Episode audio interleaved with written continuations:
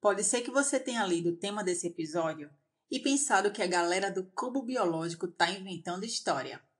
Mas, se você me ouvir até o final, vai entender que pode ser que as plantas tenham a capacidade de ouvir. Oxi, e é? Essa afirmativa não está totalmente correta, já que as plantas não têm ouvidos e nem sistema neurológico como nós humanos. Mas também não está totalmente errada.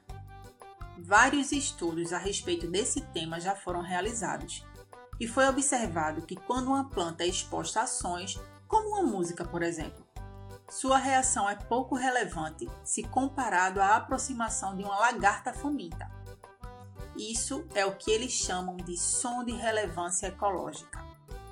Baseados nesse conceito, pesquisadores de uma universidade de Israel observaram que uma determinada flor, quando exposta ao som de reprodução de uma abelha voadora ou a sinais sonoros sintéticos em frequências semelhantes, produziam um néctar mais doce em 3 minutos, aumentando potencialmente as chances de polinização cruzada.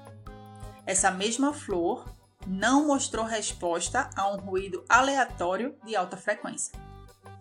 Biólogos da Universidade da Austrália Ocidental colocaram mudas de ervilha em vasos com dois ductos condutores, onde um levava uma bandeja de água ou tubo plástico com água fluindo dentro, enquanto o outro levava ao solo seco.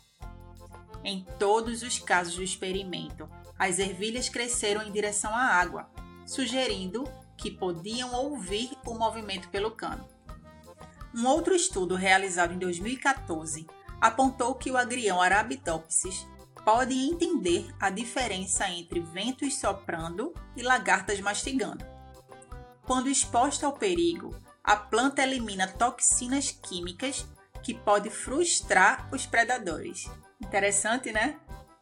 Eu poderia trazer diversos outros exemplos sobre o tema desse episódio, mas esse assunto ele é bem complexo e para os próprios pesquisadores ainda são necessários muitos estudos para se chegar a conclusões precisas sobre os sentidos das plantas.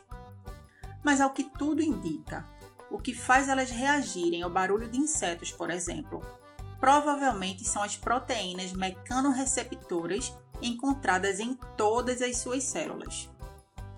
Então, de modo geral, pode-se dizer que é muito mais uma questão de percepção e reação ao meio em que estão do que necessariamente a capacidade de ouvir os sons como os animais. Eu sou Nara Rafaela e vou ficando por aqui. Mas foi um prazer compartilhar esse conteúdo com vocês. Fiquem ligados que muitas outras curiosidades vão ser explicadas aqui no Cubo Biológico. Até a próxima, pessoal!